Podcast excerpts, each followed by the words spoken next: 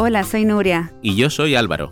Somos amigos de Lindsay Marshall y los hemos ayudado a traducir su podcast, Tumble, del inglés al español. Tumble es un programa donde exploramos historias de descubrimientos científicos. Hoy tenemos un episodio especial sobre el coronavirus en el que contestamos las preguntas de los niños. Lindsay y Marshall han hablado con un experto para responder las preguntas de sus oyentes. El coronavirus puede parecer complicado y asustar incluso. En este programa trataremos de entender la ciencia detrás del virus y contestar a las preguntas que todos nos hacemos. Se escuchan cosas sobre el coronavirus todo el rato y puede que incluso te haya afectado directamente. En nuestra comunidad, varios colegios han cerrado dos semanas por lo menos. Probablemente tu escuela también haya cerrado o se haya cancelado un viaje que te hacía mucha ilusión hacer. O quizás conozcas a alguien que se ha contagiado o que tiene miedo de contagiarse. Sabemos que tú y tu familia estáis tratando de aprender y entender más sobre el coronavirus. Y por eso hemos decidido recopilar preguntas de nuestros oyentes y obtener respuestas de un experto. Nuestros oyentes han enviado preguntas muy buenas. Las hemos compartido con el doctor Juan Dumois. Mi colega Alex va a traducir al español las respuestas del doctor. Mi nombre es Juan Dumois y soy un médico pediátrico de enfermedades infecciosas en el Hospital de Niños de Johns Hopkins en Estados Unidos. El coronavirus es una enfermedad infecciosa. Esto significa que proviene de un organismo como un virus o una bacteria.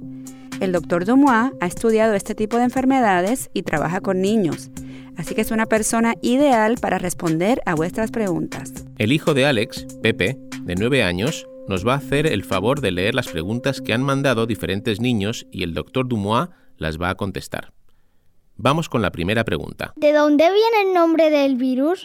He escuchado que todo empezó con unos murciélagos y quería saber si esto es cierto. Y si fue así, ¿qué pasó? ¿La gente se comió unos murciélagos? Muy buena pregunta. Pues mira, tenemos bastante información sobre cómo se pudo haber originado el coronavirus. La teoría es que pudo haber sido en los murciélagos. Estos murciélagos contagiaron a otro animal que se llama pangolín. El pangolín es un mamífero con escamas muy parecido a un armadillo que vive en Asia, en China, de donde salió el coronavirus. Lo que probablemente pasó es que alguien que estaba atrapando a un pangolín, porque allá a veces les gusta comérselo, pues pudo haberse contagiado con el coronavirus de un animal enfermo. Entonces el virus empezó a enfermar a los humanos. ¿Y cómo saben los científicos qué tipo de animal pudo haber propagado este virus? Cuando los científicos descubrieron que había un nuevo virus, pudieron observar la composición genética de este virus. Todos los virus, todas las bacterias, todas las personas están hechas de genes que están compuestos de ADN o ARN. Podemos observar los genes de este virus y observar los genes de otros tipos de coronavirus y ver cuánto se parecen. Cuando los científicos hicieron eso, se dieron cuenta que había una relación con otros coronavirus que habían descubierto previamente los murciélagos, pero luego descubrieron que era aún más similar a un tipo de coronavirus que se encuentra en los pangolines.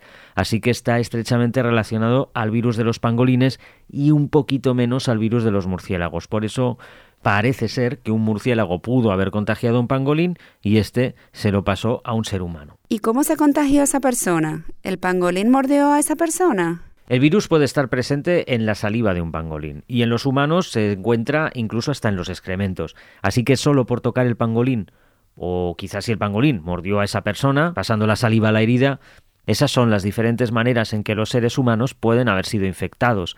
Si un pangolín estaba enfermo de coronavirus y tosió, solo con el aire pudo haber contagiado a un humano que estaba en contacto con él. Ajá. Así que el pangolín parece ser el principal sospechoso de todo esto. Es un sospechoso, pero no estamos 100% seguros si es culpable.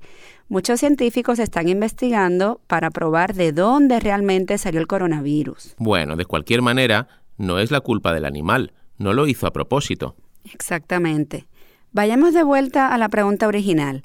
¿De dónde salió el nombre del virus? Los virus, a diferencia de los huracanes, no se nombran en orden alfabético. Depende de los científicos que los descubren. A veces le ponen el nombre por su apariencia bajo el microscopio, como el coronavirus. La palabra corona viene del latín antiguo y significa lo mismo que en español, corona. Para ver al coronavirus tienes que hacerlo en un microscopio especial que se llama microscopio electrónico, porque obviamente estos virus no se ven en unos microscopios normales y cuando lo miras el virus tiene unos picos en los bordes como si fuera una corona de un rey o una reina. Por eso lo llamaron así, coronavirus. Así que es como una corona de una reina, pero sin piedras preciosas. Exacto. Y muchísimo más pequeña. A veces la gente le llama al coronavirus el nuevo coronavirus, porque hay muchos otros tipos de coronavirus. Aquí tenemos otra pregunta. ¿Cómo se contagia el coronavirus entre diferentes personas? El coronavirus puede transmitirse de una persona a otra de dos maneras. Una, si estás enfermo con coronavirus y toses, todas las gotitas de agua que salen de tu boca al aire pueden viajar hasta un metro y cada gotita puede contener muchos virus. Así que si toses o estornudas cerca de alguien, puedes poner el virus directamente en la nariz y la boca de esa persona. La segunda manera en que la gente se puede contagiar es mucho más común. Si yo tengo el coronavirus y estoy tosiendo y toso en mi mano y toco el pomo de una puerta o un ordenador o un teléfono móvil, estoy poniendo los virus en ese objeto. Los virus pueden sobrevivir en objetos durante bastantes horas y a veces hasta días, y cuando otras personas tocan esos objetos con sus manos, se pueden contagiar. Y es que no te enfermas si tienes coronavirus en tus manos, te enfermas cuando luego te tocas la boca, la nariz o los ojos. Así que esta es probablemente la manera más común de contagiarse con coronavirus, no lavarse las manos antes de tocarse la cara. Y por eso todo el mundo está diciendo que no hay que tocarse la cara, ¿verdad? Exactamente, pero una recomendación aún mejor es no tocarte la cara hasta que te hayas lavado las manos. Luego ya no pasa nada si te la tocas. Así que si tienes ganas de rascarte la cara, corre al lavabo, lávate las manos 20 segundos ¿Y luego te puedes rascar? Sí, lo que pasa es que ya en ese punto se te han ido las ganas de rascarte totalmente. A mí me pasó ayer por la mañana, tenía muchísimas ganas de rascarme la cara, pero como no me había lavado las manos y otra persona me había dejado su boli, tenía los gérmenes de esa persona. El impulso por rascarme me estaba volviendo loco, pero me aguanté, no me toqué la cara y después de unos segundos ya se me pasaron las ganas. Ahora, eso sí, fue terrible. Así que tampoco os hurguéis la nariz. No, no te hurgues la nariz a menos que te hayas lavado las manos justo antes y luego te laves las manos justo después. Vale. Tendré que emplear esa estrategia la próxima vez. Otra gran pregunta que se hacen los científicos es ¿por qué el coronavirus afecta a algunas personas más que a otras? Esta es nuestra próxima pregunta. ¿Por qué el coronavirus parece más peligroso para las personas mayores que para los niños? Pues no sabemos, no tenemos respuestas concretas a esa pregunta. Es una excelente pregunta, ¿eh? pero no sabemos a ciencia cierta. Hemos visto eso en otros virus y está pasando ahora. Pero no ocurre con todos los virus. Un virus como la gripe, por ejemplo, afecta más a los niños más pequeños que a los mayores, pero ese no es el caso con el coronavirus y no lo sabemos todavía. ¡Wow! Pues parece que los científicos tienen un gran misterio que destapar aquí. Así es, pero lo que sí sabemos es que el virus es más peligroso para la gente mayor. Y eso nos lleva a otra pregunta muy importante. ¿Puedo abrazar y darle besos a mi abuela? La mejor respuesta que te puedo dar es que si no estás enfermo, no pasa nada si le das un abrazo a tu abuela. Pero si empiezas a sentirte mal, te duele un poco la garganta, empiezas a toser o si tienes un poco de congestión en la nariz, lo más probable es que estés empezando a tener una enfermedad causada por un virus. Las personas mayores, como los abuelos, son propensos a enfermarse y deberán acudir a un hospital si cogen un virus.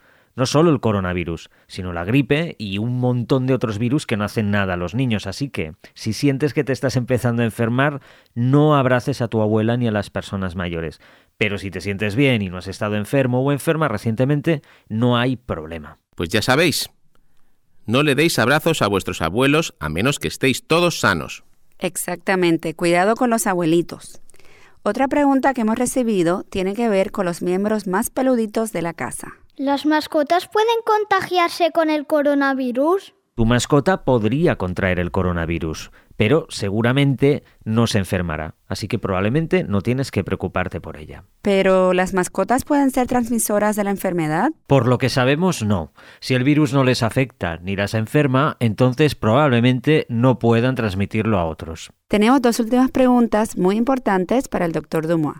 Este podcast, Tomboll, se enfoca en el proceso científico y por lo general esto es algo lento tanto la investigación como la información que se comparte entre los científicos. ¿Nos puede explicar cómo la ciencia se está moviendo para abordar un problema tan grande como el coronavirus? teniendo en cuenta que nos queda mucho por entender. Desde que se detectó el brote de coronavirus, los científicos han podido detectar que se trataba de un nuevo virus y pudieron informarnos sobre los genes que lo componen. Esto lo hicieron de una manera tan rápida que no podríamos haberlo imaginado ni haberlo hecho hace 10 años. La ciencia de laboratorio ha avanzado tanto que algo que solía llevar semanas ahora solo tarda horas. Eso es algo muy importante que realmente ha ayudado en el desarrollo de las pruebas para diagnosticar el coronavirus en pacientes y está ayudando a encontrar tratamientos y vacunas. Otra cosa que ha ayudado es que los científicos que han estado descubriendo nueva información sobre el virus han estado dispuestos a divulgar la información al público de forma muy rápida. Muchos nos estamos preguntando cómo se podrá contener este brote, cuándo va a terminar esto y, cómo la ciencia puede ayudar. El brote probablemente termine cuando suficientes personas se hayan vuelto inmunes al virus. ¿Volverse inmune qué significa? Pues que cuando te enfermas de algo, tu cuerpo aprende a combatirlo y evita que te enfermes. Eso se llama inmunidad. Si contraes el coronavirus y desarrollas inmunidad, es menos probable que te enfermes de este tipo de coronavirus. Además, los científicos están trabajando en este momento en una vacuna. Una vacuna es una inyección que recibes para confundir a tu cuerpo, para que piense que te has enfermado con un virus y para que tu cuerpo desarrolle inmunidad a ese virus. Eso te ayuda a protegerte si te infectas con ese virus en un futuro. Sin embargo, esta vacuna probablemente no va a estar disponible este año. Cuando lo esté, todas las personas que no contrayeron el coronavirus podrán vacunarse para que el coronavirus no sea más que un breve resfriado como los otros tipos de coronavirus que ya conocíamos hace años.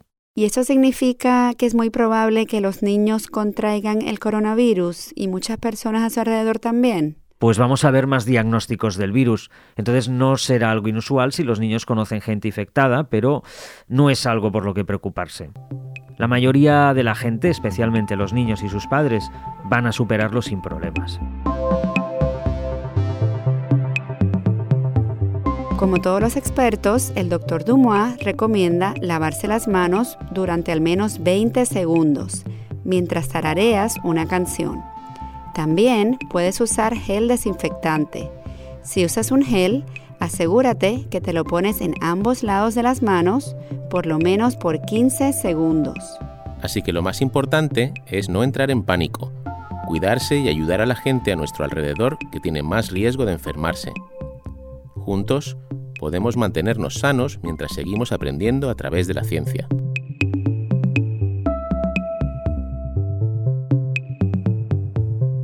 Gracias al doctor Juan Dumois, médico pediátrico de enfermedades infecciosas en el Hospital de Niños de John Hopkins en St. Petersburg, Florida.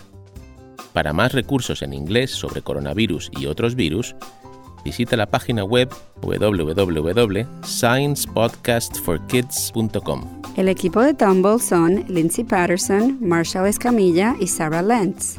Yo soy Nuria Net y junto a Alex García somos la Coctelera Music. Hacemos podcasts en español desde Barcelona. Agradecemos a Álvaro Ramos y a Pepe García por ayudarnos con esta versión en español. Gracias por escuchar. Para más podcasts sobre ciencia para niños en inglés, suscríbete a Tumble, a Science Podcast for Kids.